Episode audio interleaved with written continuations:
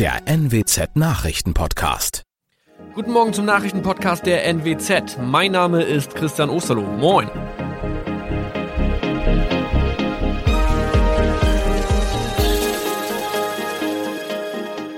Und das sind unsere regionalen Nachrichten am Morgen. Die Grünen wollen Moorstraße in Oldenburg umbenennen. Viereinhalb Jahre Gefängnis für Falschgoldhandel. Und Landkreis Kloppenburg meldet ersten Omikron-Fall. Der Name Moorstraße könnte laut den Oldenburger Grünen rassistisch aufgefasst werden. Deshalb fordern diese eine Umbenennung. Die Straße wurde allerdings nach Hermann Moor benannt, einem der ersten Siedler in der Gegend. Um Missverständnisse auszuschließen, beantragen die Grünen eine Änderung in Hermann Moor Straße.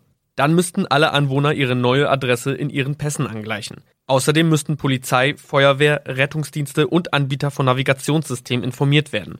Die Stadtverwaltung schlug vor, ein Zusatzschild mit Informationen zur Person Hermann Mohr anzubringen. So könne man alle Irritationen beseitigen. Tobias G. musste wegen dem Verkauf von Falschgold am Mittwoch vor das Landgericht Oldenburg. Nachdem der Schortenser bereits im Mai zu einer Freiheitsstrafe von mehr als drei Jahren in Jever verurteilt wurde, betrieb er seinen Handel auf eBay Kleinanzeigen weiter. Das wog bei der Verhandlung schwer auf. Der 27-Jährige schrieb in die Inseratsüberschrift das Wort plated, was so viel bedeutet wie überzogene und nur vergoldete Ware. Da im weiteren Anzeigentext aber die Rede von einem Reinheitsgrad war und die abgebildeten Goldbarren eine Seriennummer trugen, handelt es sich hierbei um eine Täuschung. Tobias G. wurde zu viereinhalb Jahren Haft verurteilt. Ein weiterer Fall der neuen Omikron-Variante ist am Mittwoch im Nordwesten bekannt geworden. Der Kreis Kloppenburg bestätigt, dass eine Frau bei ihrer Rückreise aus Südafrika am Hamburger Flughafen positiv getestet wurde. Sie befindet sich weiterhin in Hamburg in Quarantäne. Da die Frau im Landkreis Kloppenburg lebt, sei auch das Gesundheitsamt Kloppenburg für diesen Fall zuständig. Zuvor gab es bereits bestätigte Omikron-Fälle in der Wesermarsch und im Kreis Leer. Das waren unsere Nachrichten aus der Region. Weitere aktuelle News aus dem Nordwesten finden Sie wie immer auf NWZ Online. Und Aktuelles aus Deutschland und der Welt hören Sie jetzt von unseren Kollegen aus Berlin. Vielen Dank und schönen guten Morgen. Ich bin Maja Däne und das sind heute unsere Themen aus Deutschland und der Welt.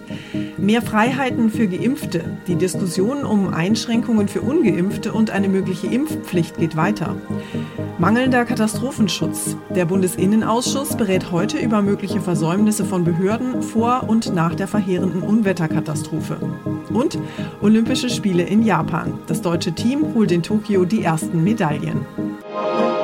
Die Corona-Zahlen steigen ja seit mehr als zwei Wochen wieder rasant an, aber die Impfkampagne ist ein bisschen ins Stocken geraten.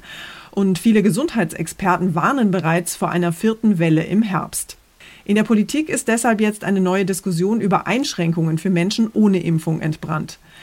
Falls die Neuinfektionen weiter zunehmen, müssten sie ihre Kontakte reduzieren, sagt zum Beispiel Kanzleramtsminister Helge Braun. Baden-Württembergs Ministerpräsident Kretschmann hält sogar eine Impfpflicht für denkbar, allerdings nicht in nächster Zukunft. CDU-Chef Armin Laschet hat sich allerdings gegen eine Impfpflicht und auch gegen Einschränkungen für ungeimpfte ausgesprochen. In anderen Ländern gibt es für bestimmte Berufsgruppen schon die Pflicht, sich gegen Corona impfen zu lassen, zum Beispiel für Pflege- und Krankenhauspersonal. Baden-Württembergs Ministerpräsident Kretschmann sagt, er könne auch hierzulande eine Impfpflicht nicht für alle Zeiten ausschließen. Kanzleramtschef Braun rief nochmals zum Impfen auf und sagt klar, Geimpfte werden definitiv mehr Freiheiten haben als ungeimpfte. Das heißt, wer nicht geimpft ist, muss demnach wieder mit Kontaktbeschränkungen rechnen. Auch der Restaurant, Kino oder Stadionbesuch wäre tabu, selbst mit negativem Test. Katrin Müller, Berlin. Auch am vergangenen Wochenende hat es ja wieder heftige Unwetter gegeben. Diesmal waren vor allem Bayern, Berlin und Brandenburg betroffen. Erleichterung gab es dagegen in den Hochwasserkatastrophengebieten in Nordrhein-Westfalen und Rheinland-Pfalz. Dort sind die Menschen diesmal wenigstens weitgehend verschont geblieben. Die Diskussion um einen besseren Katastrophenschutz und bessere Warnsysteme geht allerdings weiter. Und die zentrale Frage ist, wie lässt sich künftig verhindern, dass Unwetter so dramatische Folgen haben? Für den Katastrophenschutz sind ja in Deutschland die Kommunen in den einzelnen Bundesländern zuständig. Aber nach massiver Kritik an Innenminister Seehofer, dem ja das Bundesamt für Bevölkerungsschutz und Katastrophenhilfe zugeordnet ist, soll jetzt die Zusammenarbeit von Bund und Ländern besser koordiniert werden. Im Bundestagsinnenausschuss stellt sich Seehofer heute den Fragen der Abgeordneten. Tine Klimach hat sich mal mit Katastrophenschutz und Warnsystemen näher beschäftigt. Tine, die wichtigste Frage ist ja erstmal, ob die Menschen vor dem Unwetter früh genug gewarnt worden sind. Ja, teilweise ja, teilweise nein. In Rheinland-Pfalz, in dem Ort Bad Neuenahr-Ahrweiler, wurden die Menschen erst per Katwarn-App durch den Kreis gewarnt, als die Straßen schon überschwemmt waren. Und erst viel später, als alle schon geschlafen haben, kam dann über die App die Aufforderung an alle Menschen in den Ortschaften, die nah an der Ahr wohnen, also an dem Fluss, ihre Wohnungen zu verlassen. Über die Warn-App Nina kam gar kein Warnhinweis. Besser lief es zum Beispiel entlang der Wupper in Nordrhein-Westfalen. Hier waren die Anwohner in der Nacht durch Sirenen geweckt und aufgefordert worden, umgehend den Gefahrenbereich zu verlassen. Ein System, über das gerade ziemlich viel diskutiert wird, ist ja das sogenannte Cell Broadcasting. Das ist ein Dienst, bei dem Warnmeldungen direkt aufs Handy gesendet werden. Wie funktioniert das denn genau? Dabei bekommt jeder eine SMS auf das Handy, egal wie alt das Handy ist. Der gleiche Inhalt geht an alle und zwar genau zur selben Zeit. Die Handys müssen natürlich eingeschaltet sein. Das Warnsystem wird schon in vielen Ländern genutzt, etwa in den Niederlanden. Die hatten dort ja auch Hochwasser und da ist, soweit ich weiß, keiner gestorben. Und dann gibt's das System noch in Rumänien oder in den USA. In Deutschland hatte man sich in der Vergangenheit gegen Cell Broadcast entschieden und stattdessen auf Smartphone-Apps gesetzt. Ab dem nächsten Jahr soll das neue System aber voraussichtlich eingesetzt werden. Warum hat man das denn nicht schon längst eingeführt? Es ist wie immer kompliziert und teuer, weil alle bestehenden Warnsysteme mit dem neuen Cell Broadcasting zusammengeführt werden müssen und dann muss die Technik bei den einzelnen Telefonanbietern freigeschaltet werden. Derzeit läuft eine Machbarkeitsstudie. Es wird also geprüft, was genau dafür benötigt wird, um das System umzusetzen. Es ist aber auch kein Allheilmittel, denn nicht jeder benutzt ein Handy und manche schalten das nachts einfach auch aus. Und in einigen Regionen, die jetzt von den Fluten betroffen sind, hatten die Wassermassen auch sämtliche Mobilfunkmasken umgerissen und die braucht man dafür. Dass die aktuelle Unwetterkatastrophe ganz klar mit dem Klimawandel zusammenhängt, das bestreitet mittlerweile kaum noch jemand. Passend zur aktuellen Lage tagen ab heute die Experten des Weltklimarats. Der Klimarat beschreibt seit seinem Start 1988, wie sich das Klima verändert und vor allem auch, wie die Menschen diese Veränderungen beeinflussen. Anfang August wollen die Experten den ersten Teil ihres Berichts vorlegen, der sich mit den naturwissenschaftlichen Grundlagen des Klimawandels befasst. Eines ist grundlegend anders als vor sieben Jahren, als der letzte Weltklimabericht herauskam. Damals hatte sich die globale Mitteltemperatur 15 Jahre lang kaum geändert, aber seit 2015 steigt sie rasant. Die vergangenen sechs Jahre waren die wärmsten seit vorindustrieller Zeit. Der neue Bericht soll nun unter anderem helfen, den Klimawandel in den einzelnen Weltregionen besser abzuschätzen, um reagieren zu können. Aus Genf Christiane Oehlrich.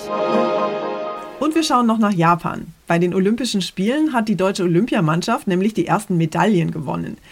Erst holten die Wasserspringerinnen Lena Henschel und Tina Punzel Bronze im Synchronspringen und dann gewannen die Bogenschützinnen Bronze im Teamwettbewerb. Und auch die deutschen Fußballer konnten in Tokio punkten. Das Team von Stefan Kunz siegte gegen Saudi-Arabien knapp mit 3 zu 2. Fast hätte es auch noch eine Bronzemedaille im Schwimmen gegeben. Hannes Mühlleitner war aber auch mit seinem vierten Platz über 400 Meter Freistil sehr zufrieden. Die deutschen Basketballer haben ihr erstes Olympiaspiel verloren. Die Fußballer bezwangen mit großer Mühe Saudi-Arabien. Kapitän Max Kruse sorgte nach dem Sieg für den romantischen Höhepunkt des Wochenendes mit einem Heiratsantrag an seine Freundin vor laufender Fernsehkamera. Manja Borchert, Tokio. Unser Tipp des Tages heute für alle, die ihr Haus künftig besser vor Flutschäden schützen wollen. Keine Frage, die Fluten nach der dramatischen Unwetterkatastrophe waren nicht zu bändigen und die dramatischen Auswirkungen vielerorts auch nicht vorhersehbar. Mit ein paar einfachen Vorsichtsmaßnahmen kann aber jede Hausbesitzerin und jeder Mieter die eigenen vier Wände künftig zumindest etwas besser vor Flutschäden schützen. Ursula Winkler aus unserer Serviceredaktion hat sich damals schlau gemacht Ursula, gegen jedes Unwetter kann ich mich ja wahrscheinlich nicht wappnen, aber es gibt schon ein paar Dinge, die ich tun kann. Was denn? Also man sollte zum Beispiel, wenn eine Unwetterfront kommt, vorsorglich den Strom abschalten in den Räumen, die am ehesten geflutet werden.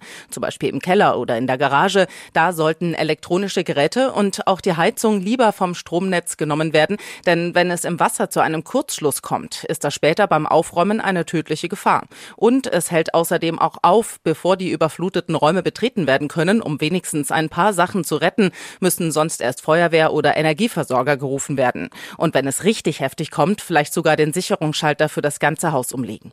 Kann ich denn sonst noch irgendetwas vorsorglich tun, wenn es Unwetterwarnungen gibt? Ja, Stichwort Kanalisation. Wenn zu viel Regen fällt, dann kann das die Straßenkanalisation nicht mehr aufnehmen und dann steht das Wasser auf der Straße und drückt sich eben auch durch die Kanalisation, durch die Abflüsse ins Haus. Ähm, das können sogenannte Rückstauklappen abmildern. Die sind teils sogar vorgeschrieben. Äh, sie verschließen von unten die Rohre. Bei entsprechenden Wetterwarnungen sollte man sie lieber nochmal prüfen, ob sie denn funktionieren. Das rät das Bundesamt für Bevölkerungsschutz und Katastrophenhilfe. Die Klappen lassen sich in vielen Fällen auch nochmal nachrüsten. Was sind denn so die wichtigsten Dinge, die ich vielleicht vorsichtshalber irgendwo in Sicherheit bringen sollte? Ja, viele denken da etwa an die Familienfotoalben oder Arbeitszeugnisse. Wichtig sind aber auch Dinge mit Gefahrenpotenzial. Also zum Beispiel Chemikalien wie Benzin, Öl, Pflanzenschutzmittel, Putzmittel, Farben, heißt es vom Bundesamt für Bevölkerungsschutz und Katastrophenhilfe. Das alles sollte nicht ins Wasser gelangen. Passiert es doch, muss die Feuerwehr zur Beseitigung anrücken. Zur Vorbereitung gehört auch, dass der Tank für Heizöl gegen Auftrieb gesichert sein sollte. Notfalls sollte er an der Wand verankert oder mit Ballast beschwert werden. Hochwasserschutzmaßnahmen im eigenen Haus. Dankeschön, Ursula. Und zum Schluss nehmen wir Sie heute mal mit zum Schützenfest.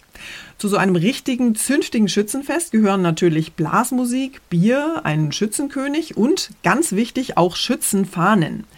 Wegen Corona sind ja leider auch in diesem Jahr wieder ziemlich viele Schützenfeste ausgefallen, unter anderem auch in Freckenhorst im Münsterland. Aber zum Ausgleich haben die Schützen dort einfach ein paar Fähnchen mehr aufgehängt. Genauer gesagt 992 Stück. Damit kommt das 7600 Einwohnerdorf immerhin auf eine Pro-Kopf-Zahl von circa sieben Schützenfahnen. Dieses grün-weiße Fahnenmeer ist ganz klar weltrekordverdächtig, findet der örtliche Schützenverein. Das zuständige Rekordinstitut für Deutschland hat daraufhin nachgezählt. 250 Fahnen mit einer Mindestgröße von 90 mal 50 Zentimetern hätten schon ausgereicht, aber das haben die Freckenhorster natürlich mit Leichtigkeit überboten. Jetzt ist ihr Dorf also ganz offiziell der erste Rekordhalter in der Kategorie Schützenfahnen hissen. Na, wenn das kein Grund zum Feiern ist. Das war's von mir für heute. Ich bin Maja Däne und wünsche Ihnen einen guten Start in den Tag. Tschüss und bis morgen.